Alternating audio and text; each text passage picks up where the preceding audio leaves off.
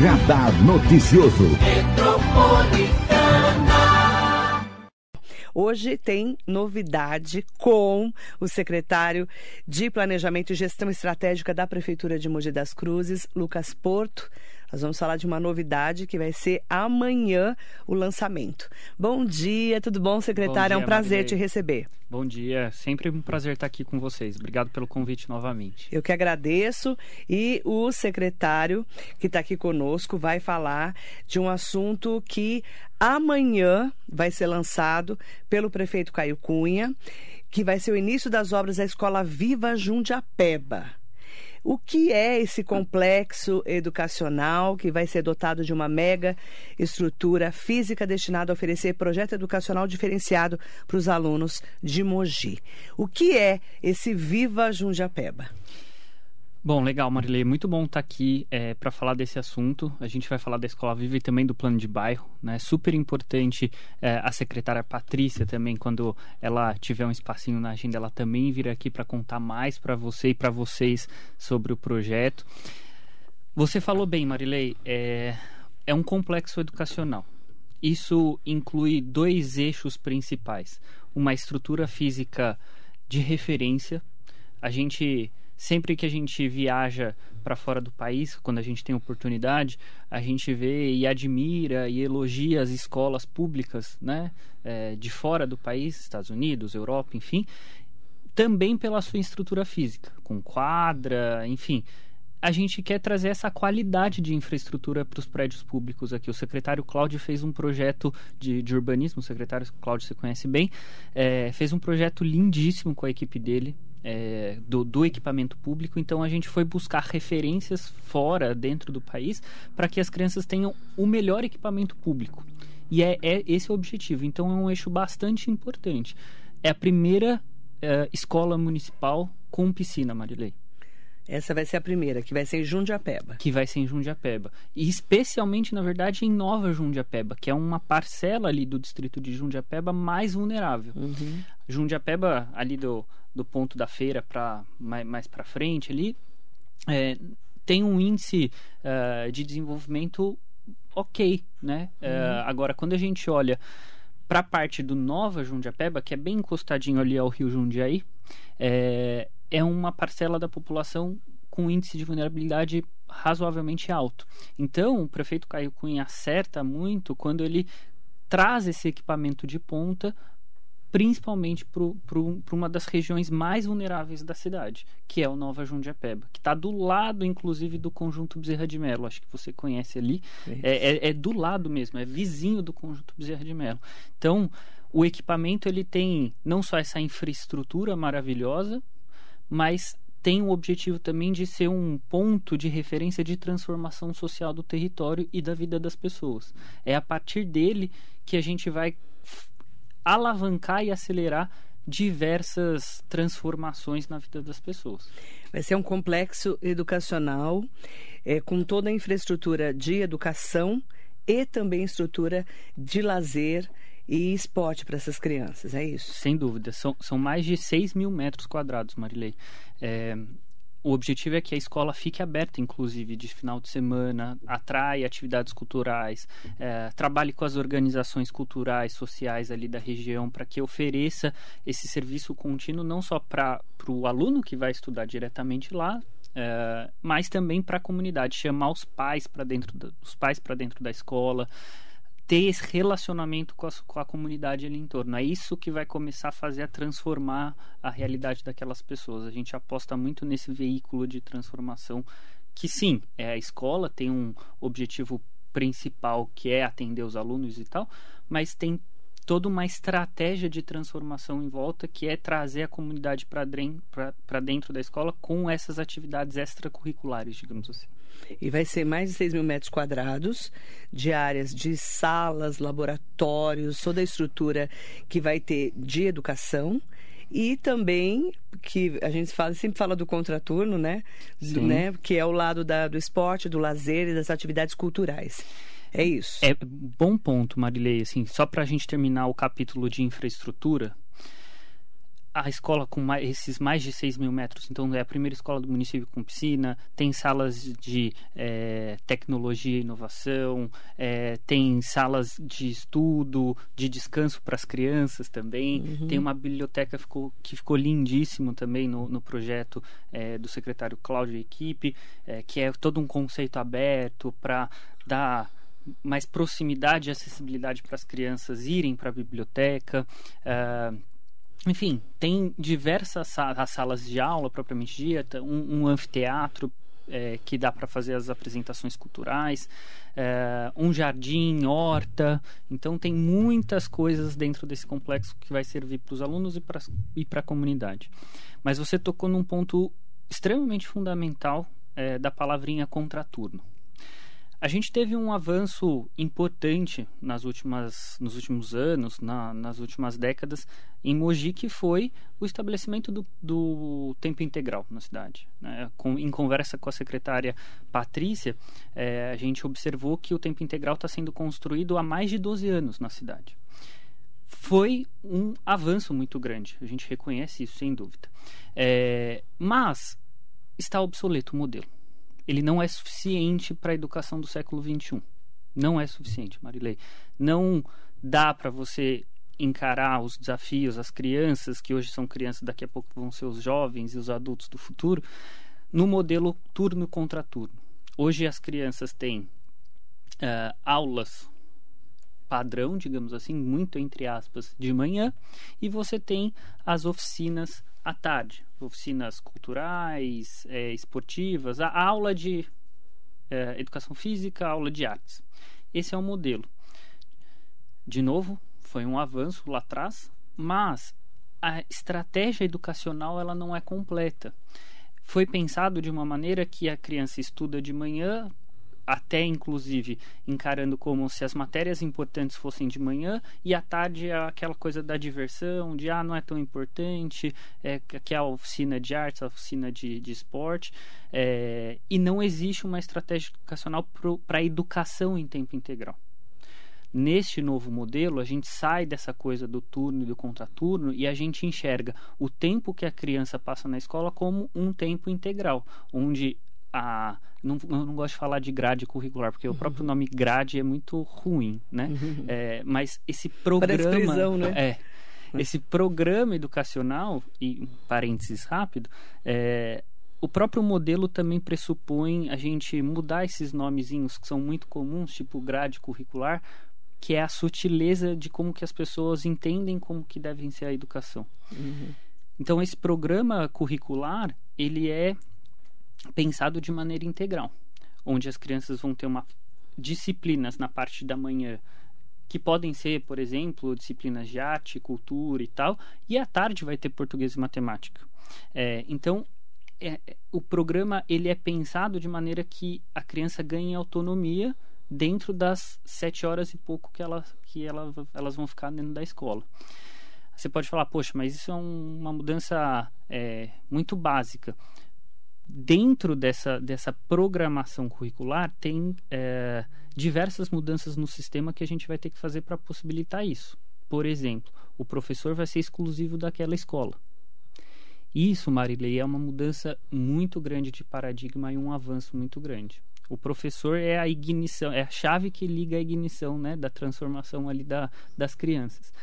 Hoje, o professor é, a maioria da nossa rede, muitas vezes ele dobra a carga horária dele, ele fica pingando de uma escola para outra. Isso dificulta a dedicação dele, tanto para se preparar, para se profissionalizar, para se aperfeiçoar e para a criação de vínculo com as crianças. A criação de vínculo é muito importante no processo pedagógico educacional. Então, você ter o professor dedicado para aquela escola aquele professor que vai ser referência para os pais, que vai criar esse vínculo com a criança, é extremamente importante no processo educacional. Então, é uma mudança que esse, essa educação em tempo integral, não só o tempo integral, que a criança fica lá na escola o dia todo, mas é uma educação em tempo integral, pressupõe o professor estar tá lá naquela escola. Então, tem também outras diversas que a gente vai contando ao longo da conversa aqui. É, vai ser amanhã abertura às 10 horas da manhã, né? Que é o lançamento dessa obra. Como que vai ser a estrutura da obra? Quanto tempo de construção? Qual que é o investimento que Mogi vai fazer nesse primeiro modelo? Porque é, é uma escola modelo, né? Exatamente, Marilei. Muito bem lembrado. É uma escola modelo e a gente, é, dentro também do Mogi 500 anos, que eu já vim aqui conversar com você, e por isso que é, eu estou aqui também falando da escola, é importantíssimo de novo a Patrícia, a secretária Patrícia vir, mas por ser uma escola modelo, a gente fala que é um projeto que antecipa o futuro dentro desse arcabouço do Mogi 500 anos. É, a gente vai fazer, inclusive com um parceiro que a gente está trazendo de São Paulo para nos apoiar nessa construção do modelo, que é o ICE, Instituto de Corresponsabilidade Educacional, é, um plano de como a gente vai expandir esse modelo no longo prazo, no médio e longo prazo, para toda a cidade. Esse é o plano. Quando a gente pensa lá na Mogi de 500 anos, né, daqui uhum. 38 anos, quando a gente, como a gente já conversou, a gente quer que todas as crianças do município tenham essa escola e uhum. essa educação em tempo integral. Esse é o objetivo. Não dá para fazer isso em um, dois, três anos. É preciso fazer um plano. Então, essa, essa referência, esse modelo, até para a gente testar né, também o modelo desse, é, desse novo programa educacional. Aí a gente estabelece esse cronograma de médio e longo prazo. É, você me perguntou sobre a infraestrutura. Isso. É, Quanto tempo de obra? É, como que vai ser a estrutura de obra e de Legal. investimento dessa obra? É, a gente está investindo mais de 20 milhões é, nesse equipamento público, Isso. Marilei. É, como eu falei, são mais de 6 mil metros quadrados, então é muito robusto, é, é um equipamento de qualidade. As pessoas podem falar, poxa, mas nossa, quanto dinheiro, não poderia construir duas escolas com esse dinheiro? Poderia se a gente fizesse com menor qualidade. Não é o objetivo, a gente quer oferecer uma escola de ponta, de uhum. altíssima qualidade para as pessoas que moram em Jundiapeba, para as pessoas que são mais vulneráveis na cidade. Quando o prefeito Caio Cunha dá a diretriz de que precisamos investir primeiro nos bairros, especialmente nos, nos bairros mais vulneráveis, para depois começar a vir é, alocar o investimento para o centro, é exatamente isso que a gente está fazendo. A gente está olhando para os bairros começando a transformação dos bairros onde as pessoas moram, para depois a gente vir trazendo mais coisas para o centro que historicamente já teve muito investimento. É, então, esses mais de 20 milhões vão. A obra vai ter uma duração aí de é, 12 meses. Uhum. É, então, a expectativa é que fique pronta a obra novembro né, do ano que vem, mais ou uhum. menos, com os pequenos é, atrasinhos, e que a escola comece a funcionar em fevereiro, no ano letivo de 2024. Então, depois que a obra ficar pronta, a gente vai equipando a obra, vai fazendo a integração dos professores, a formação, para que a escola receba os alunos em fevereiro de 2024. E que alunos que vão estudar lá? É da comunidade? É da comunidade. A gente vai fazer, é, obviamente, a gente vai ter um critério de seleção. A secretária Patrícia e o time estão preparando tudo isso. Isso no fundamental. No fundamental, um. focado no fundamental 1. Certo. São aproximadamente 500 alunos 500 a capacidade uhum. de atendimento, justamente é, de novo, né, as pessoas podem talvez criticar, ah, nossa, mas todo esse investimento para 500 alunos, justamente porque é o um novo modelo de educação integral. É a Você... qualidade, e não a é qualidade. quantidade. Você não vai ter crianças trocando né, o turno turno e contraturno dentro da escola. Você vai, vai ter estrutura. Que, você vai ter 500 crianças ficando o dia inteiro na escola. É, então, por isso desse número. E com 500, professores dedicados. E com professores dedicados. A eles. É, e por isso uh, que continua sendo um número relevante, né? 500 crianças, quando a gente pensa ali na, na, comunidade, na né? comunidade ali do Nova Jundiapeba. Nova Jundiapeba, para você ter ideia, Marilei, Nova Jundiapeba e Jundiapeba, né? Mas esse, essa parcela específica tem em torno de 30, 40 mil pessoas. É, quando a gente olha para 500 crianças sendo atendidas e o impacto para além das aulas, né, como a gente falou, vai ser um equipamento aberto à comunidade, uhum. é, o, a gente não, não pode pensar só nesse número de 500 crianças. Vai impactar as 30, 40 mil pessoas. Exatamente. É, Então, é porque o, o filho, o sobrinho, o neto Exatamente. vai estar estudando lá. Exatamente. Fora as atividades. E né? é uma escola modelo, a primeira escola com piscina, é, que vai ser realmente integrada de manhã e à tarde, a integração entre atividades extracurriculares e curriculares. É isso aí. Curriculares. Tudo curricular. Tudo curricular. É, a gente precisa ah, Integrar. integrar, Marilei, começar a enxergar é, a atividade de cultura, atividade de esporte Como integral. como integral. É, isso faz parte da formação do ser humano, principalmente no século XXI.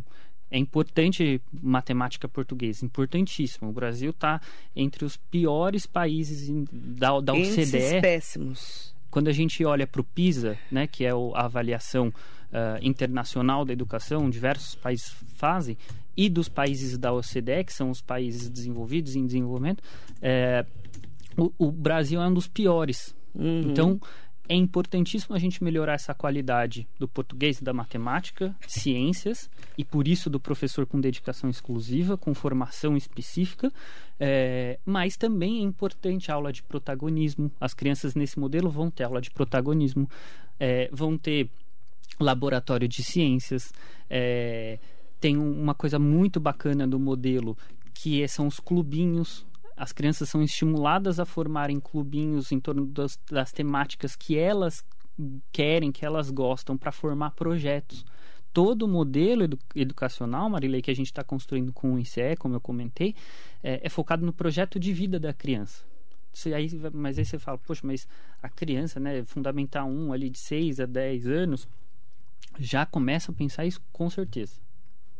Com certeza. Se a gente começar desde os pequenininhos, a gente vai ter um jovem lá na frente do ensino médio com outra cabeça, Marilei.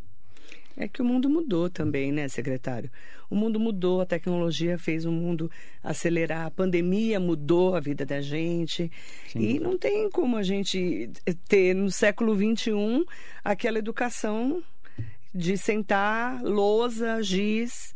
Não tem mais isso. Não tem como. A gente tem que se atualizar. Não tem como. É, é o que eu falei, é importantíssimo, né? A gente ter aula ali de português, matemática, é, isso é com alta qualidade, com professores preparados e reconhecidos para isso.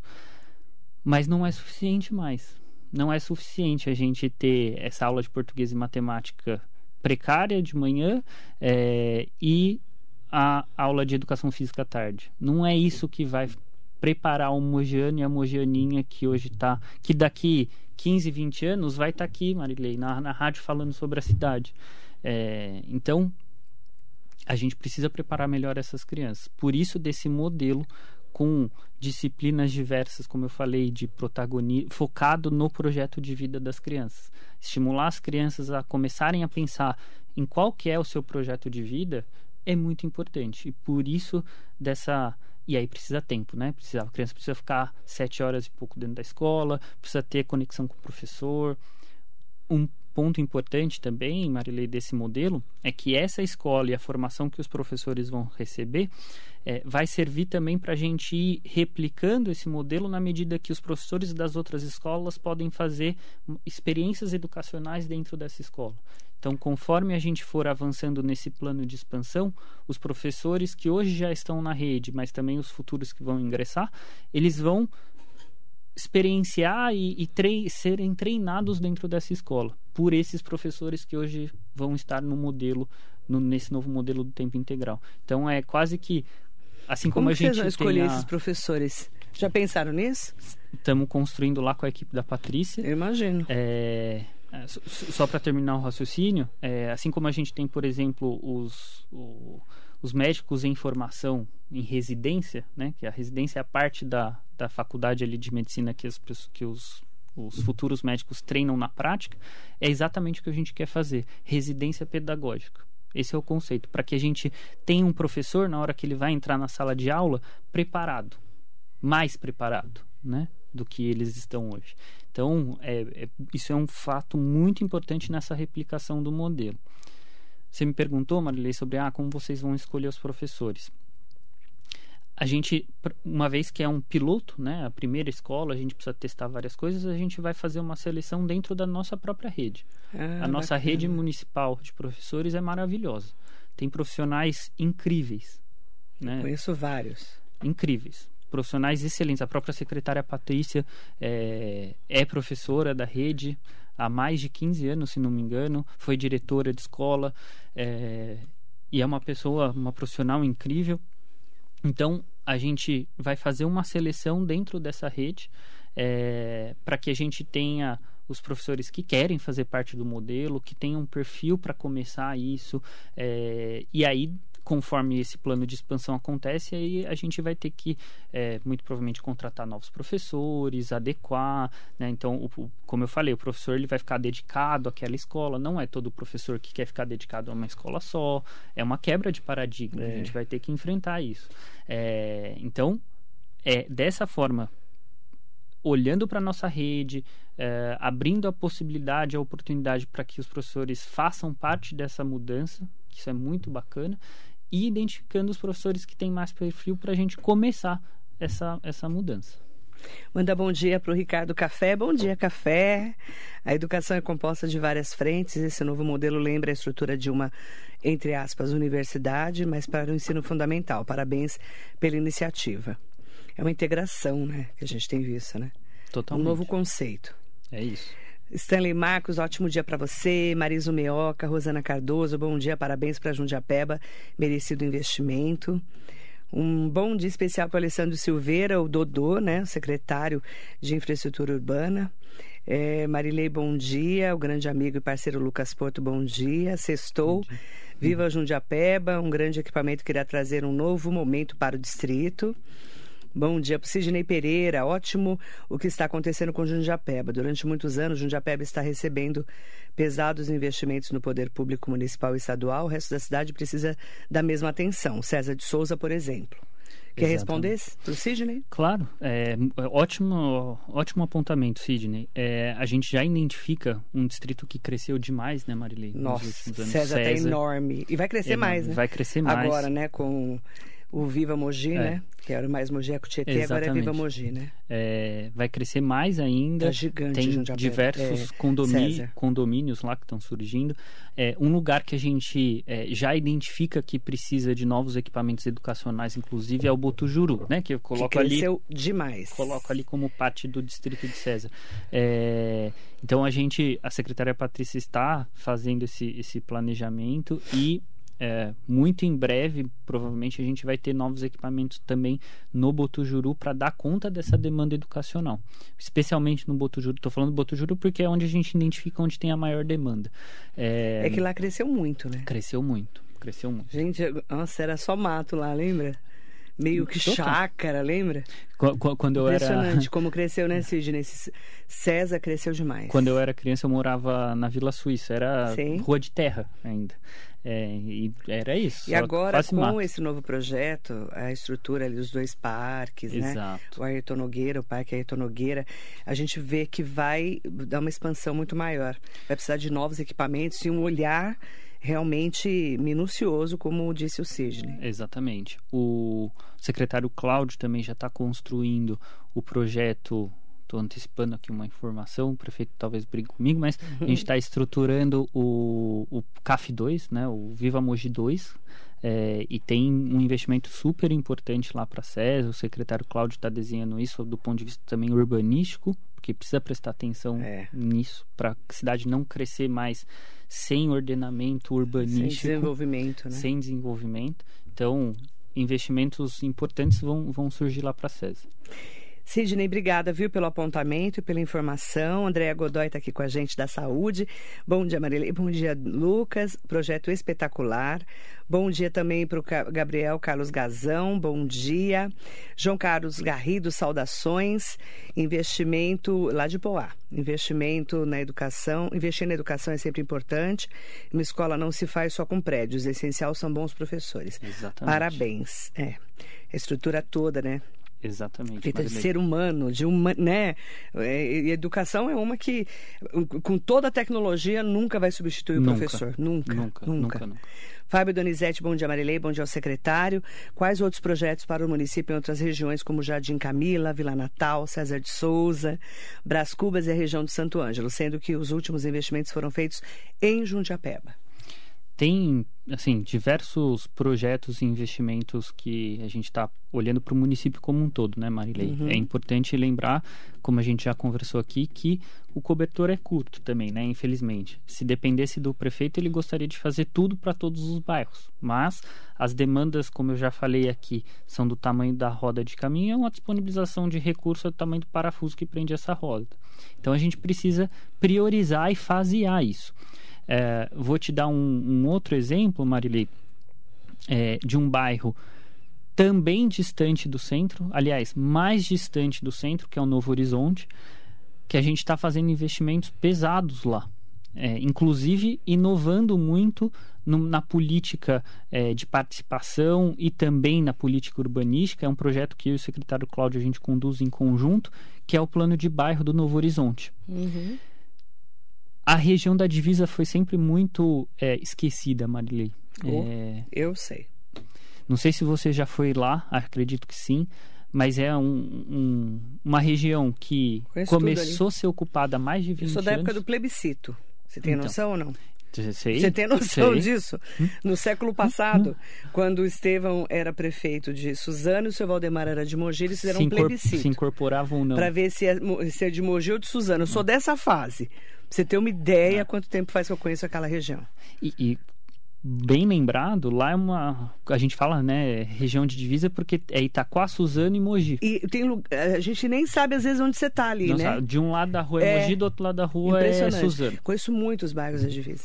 E sempre foi uma região, até pela distância do centro, enfim, um pouco esquecida é, de olhar Concordo. de desenvolvimento. Que é muito longe, né? É muito Do longe. centro, eu falo. Muito longe. Para chegar lá nos, nos bairros do Novo Horizonte, Jardim Jardim Uhum. Margarida, é um- pelo menos de carro, pelo menos uns 30, 35 minutos, 40 minutos às vezes. Verdade. É, então, é, é, né, uma, uma pequena viagem até é, lá. É verdade. É, então é um bairro, Novo Horizonte especificamente, é um bairro onde a gente começou a prestar muita atenção. O Novo Horizonte é um bairro de aproximadamente entre 4 e 5 mil pessoas, não é um bairro grande. Serviu também é, como um piloto de experiência nossa, Marilei, é, para levar tudo que a gente quer levar agora também para o Nova Jundiapeba, em termos de participação social, de construção de comunidade Uhum. e assim por diante. É, respondendo à pergunta né, que foi colocada, a gente está olhando sim para esses bairros e exemplo é o Novo Horizonte, incluindo, incluindo é, com essa perspectiva da construção do plano de bairro. Mandar bom dia para Isilda Vieira Mamed, para o Nelson Prado Nóbrega, Guto Maiolo, bom dia a todos, parabéns pelo programa Marilei, obrigada. Um grande abraço, secretário Lucas, parabéns pelos trabalhos. Obrigada, Guto, bom dia. Bom dia, Guto parceiro. Hugo Marques, sempre com a gente. Carlão Serralheiro, saudações para o 9 de julho, que está aí com a gente também, sempre. Ele fica lá trabalhando e ouvindo a gente, acompanhando, manda sempre bom É dia para mim. Um beijo para ele, viu? Aproveitar também, né, para mandar bom dia para o Manaém Brasil, para o Rogério Dirques Lessa, que é o coordenador de habitação da Prefeitura de Mogi. Bom dia, secretário Lucas. Importante projeto para as periferias de Mogi. Inclusive, o Rogério, vou, até, vou abrir um parênteses, Lógico. posso? Ele estava do meu lado, junto com a família dele, a esposa e o filho, no show da Zélia Duncan, lá no Sesc. Aí o filho dele, que é igual, é um pouco, mais, um pouco menor que a minha filha de 10 anos, que também estava lá, que foi um show para comemorar o aniversário da Sim, cidade, né? incrível. Muito familiar, né? Você também estava lá? Tá bom? E, e aí ele sentou no chão e ficou jogando. Né, no celular, como minha filha também estava, porque para eles não é um show né, Sim. Nem interessante, conhecem, nem né? sabe que é a Zélia Duncan. Aí eu até tirei uma foto, eu preciso mandar para ele. Eu tirei uma foto do filho dele jogando, Jogando. assim, no meio do show. Ficou super legal. Depois eu preciso mandar para ele. Eu lembrei agora. E é interessante, né? Como a gente também vai in- incorporando, né? Essa, essa fase do Sesc, que foi muito bacana de ter Muito. chegado. Vai fazer um ano agora. Com esse, com esse aniversário da cidade, né, Lucas? muito, muito. É O Sesc é um equipamento Fantástico. é, né? fantástico. E Muito parabenizar o Rogério também, você falou dele, está fazendo um trabalho muito incrível na habitação, é uma das áreas muito importantes. Assim, Mais não- difíceis que tem. né? muito difícil, porque o investimento para transformar precisa de investimentos muito robustos, é, mas o Rogério, sem tantos recursos, está fazendo um projeto incrível. A gente nunca fez tanta regularização fundiária em Mogi como a gente está fazendo agora, Marilei. Óbvio, muito, respeitando, né? Onde é possível. Né, na, na, habitação. Né? Onde é possível fazer regularização, tem toda a questão ambiental também. É, mas em um, quase agora dois anos de governo, né? Um ano e oito meses aí, é, Mogi nunca produziu tanta regularização fundiária como o Rogério está fazendo com a equipe lá. É, e também as parcerias com o governo do estado. Né? É, tem vários programas aí é, que o Rogério é importante ele vir aqui também contar. Várias novidades nessa, nessa, nessa área da habitação. Roberto Robinson aqui conosco, Marinê Soares Costa Neves sempre com a gente. Beijo grande, Duda Penacho, bom dia. Bom dia também para o Manaim Brasil, Rosemara Camargo conosco. Aproveitar para falar também dos nossos ouvintes e internautas, né? E falar de um assunto que é muito interessante, que vai interessar muito para os nossos ouvintes também, tá? É, Milena viu YouTube, bom dia para você. Professor exclusivo é importante, mas a estrutura também. Temos muitas escolas de tempo integral com tendas. Os espaços escolares precisam ser urgentemente ampliados em todas as escolas de Mogi. Precisamos de escola no distrito de Biritibu Sul também. Só tem duas escolas no bairro, cujas salas estão lotadas e os espaços escolares pequenos para as crianças que estão crescendo. Quem que perguntou, mano? Milena. Milena, obrigado, Milena, pela pergunta. Importantíssimo isso que você falou. É, a gente pegou um município, Marilei, desculpa. A gente pegou um município. Se não me engano, a Patrícia pode corrigir depois esse número, se eu, se eu errar aqui exatamente, mas tinham mais de é, 15 escolas com tendas. Hoje, esse número está menor do que 5. Então, a gente está fazendo um plano, um, um, plano e executando esse plano é, muito muito seriamente, né? Isso foi uma diretriz clara do prefeito Caio Cunha que não queria mais é, criança tendo aula debaixo de tenda. É, algumas escolas, inclusive, têm as tendas só por, por um caráter mais operacional até, é, de fazer algumas atividades é, quando é possível simples ali com as crianças. Algumas escolas até pediram para manter a tenda, é, porque fazem coisas específicas, atividades de, de sentar no chão com as crianças e tal. Mas a gente está avançamos muito nessa questão de retirada das tendas e adequação das estruturas das escolas. Uma, vou te dar um outro exemplo voltando para Jundiapeba. Também ali do lado do conjunto Bezerra de Melo, muito próximo a onde vai ser a escola viva, tem uma creche, o Álvaro de Campos Carneiro. É, é super perto, assim, questão de, de metros. A estrutura estava muito deficitária ali.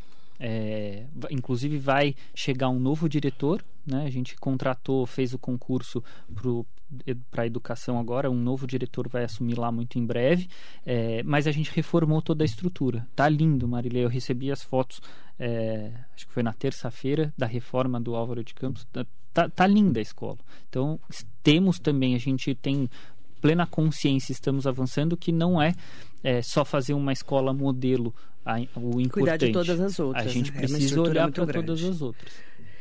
Eu quero trazer um destaque do plano de bairro que é, vai ser no Residencial Novo Horizonte, que está começando a receber uma frente de manutenção executada por equipamentos da Secretaria Municipal de Infraestrutura Urbana. O que, que é o plano de bairro e Novo Horizonte tem novidades? O plano de bairro, a gente, como eu comecei a, a falar, uh, a gente começou a fazer ele no Novo Horizonte, é um bairro que tem entre 4 e 5 mil pessoas, tem uma parte do Novo Horizonte que é mais vulnerável, que é comumente chamada de área verde. Sim. Foi, foi uma ocupação, já é uma ocupação é, consolidada, mas Antiga, começou há né? mais de 20 anos. Antiga. É, e a gente está olhando com muito carinho para lá, Marilei, e foi a primeira, é o primeiro bairro de Mogi a ter um plano de bairro. Plano de bairro, o próprio nome explica, né? É um plano, plano do bairro. Para o bairro. É, a diferença, Marilei, é que ele tem duas questões muito importantes. Ele não é um plano construído só pela prefeitura. A gente fez lá, Marilei, mais de 13 reuniões com os moradores para entender o que eles precisavam. É, repito aqui a frase do, do prefeito, é, é as pessoas que moram nos bairros que sabem o que elas precisam. É as pessoas que moram no Novo Horizonte que sabem o que, que elas precisam. Eu não moro lá, eu não, eu não posso do ponto de vista da prefeitura, chegar lá e falar vai acontecer X, Y, Z, sem nem conversar, sem nem escutar com essas pessoas. Então, o plano de bairro é um instrumento urbanístico que o secretário Cláudio, quando fez a revisão do plano diretor, acertou em prever é, esse instrumento do nosso plano diretor. É, inclusive, o secretário Cláudio foi premiado lá atrás pelo plano que ele fez. É, e a gente começou a fazer isso em conjunto com ele. Então, junto com as pessoas, através dessas mais de 13 reuniões que a gente fez lá, de, nos diversos temas, Marilei, moradia, é, juventude, saúde, educação, é, condições habitacionais, foram mais de 13 temas. A gente entendeu que as pessoas precisam, o secretário Cláudio também contratou uma consultoria para apoiar do ponto de vista urbanístico o que, que precisava ser feito lá, para fazer os desenhar os projetos, né, urbanísticos, bem planta mesmo, bem coisa de arquiteto urbanista.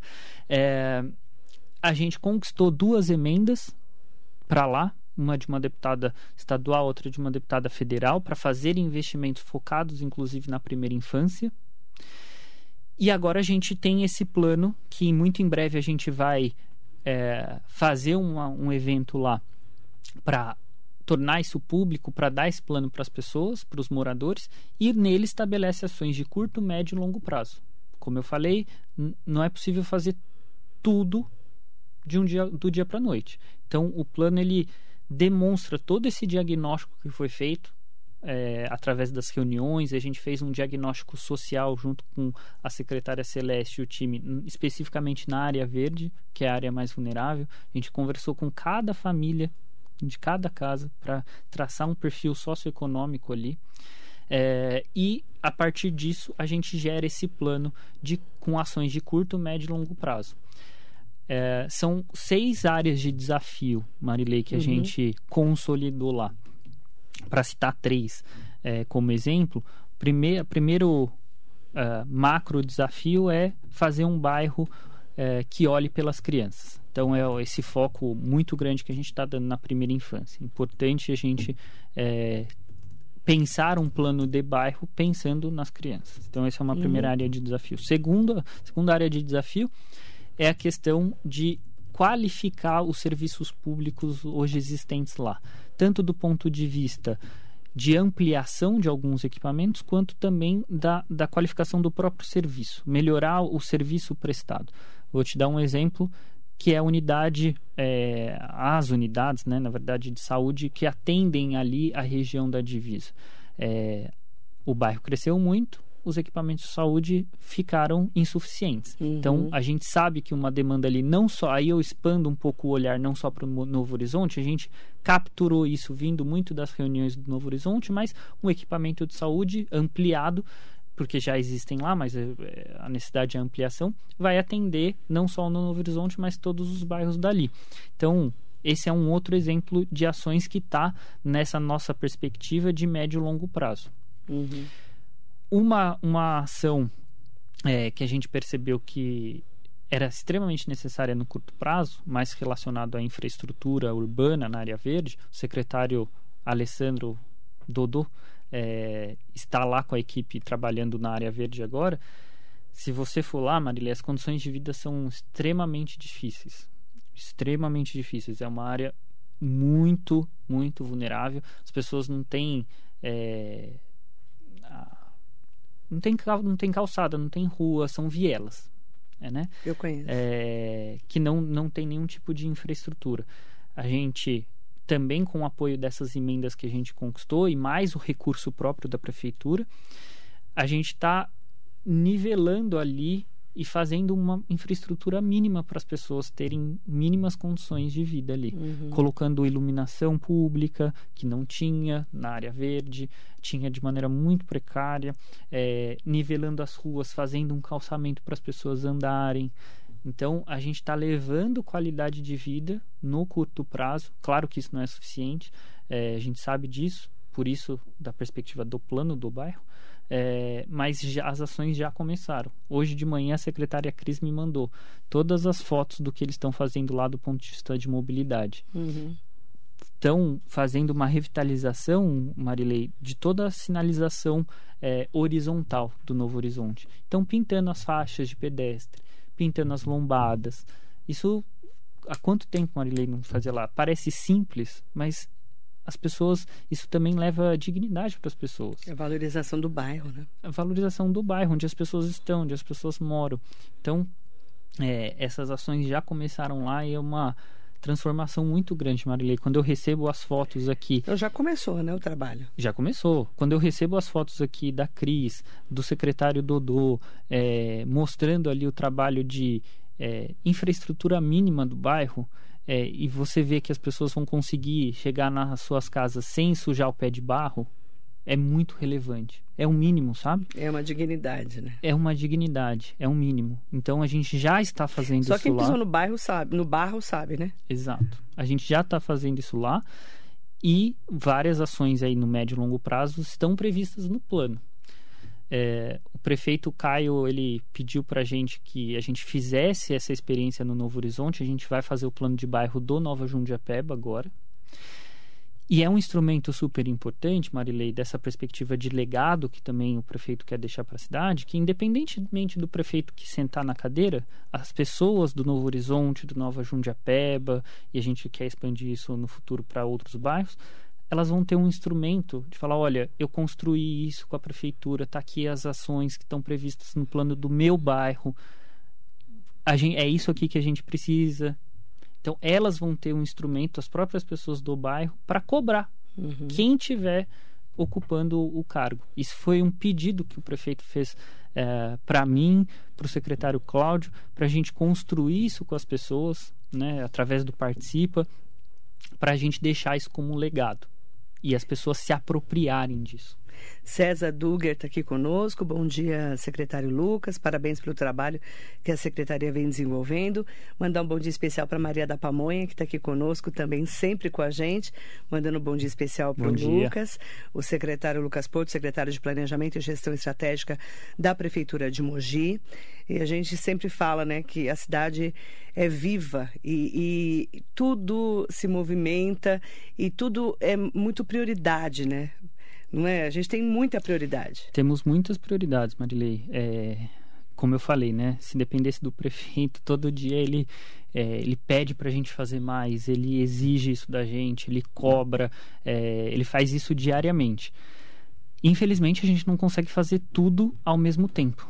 Então, a gente precisa é, por isso, inclusive, né, da criação da Secretaria de Planejamento e Gestão Estratégica, de, de conseguir ter esse planejamento cl mais claro, inclusive aberto para as pessoas, falando, olha, essas são as ações possíveis no curto, essas ações, ações possíveis no médio prazo e no longo prazo.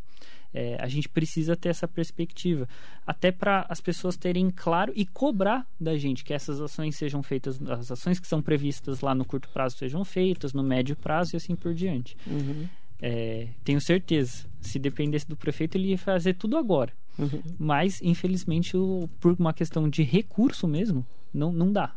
E aí dá a importância do planejamento, de ter esses instrumentos como o plano de bairro que a gente está falando, é super importante. Agradecer ao secretário Lucas Porto pela entrevista.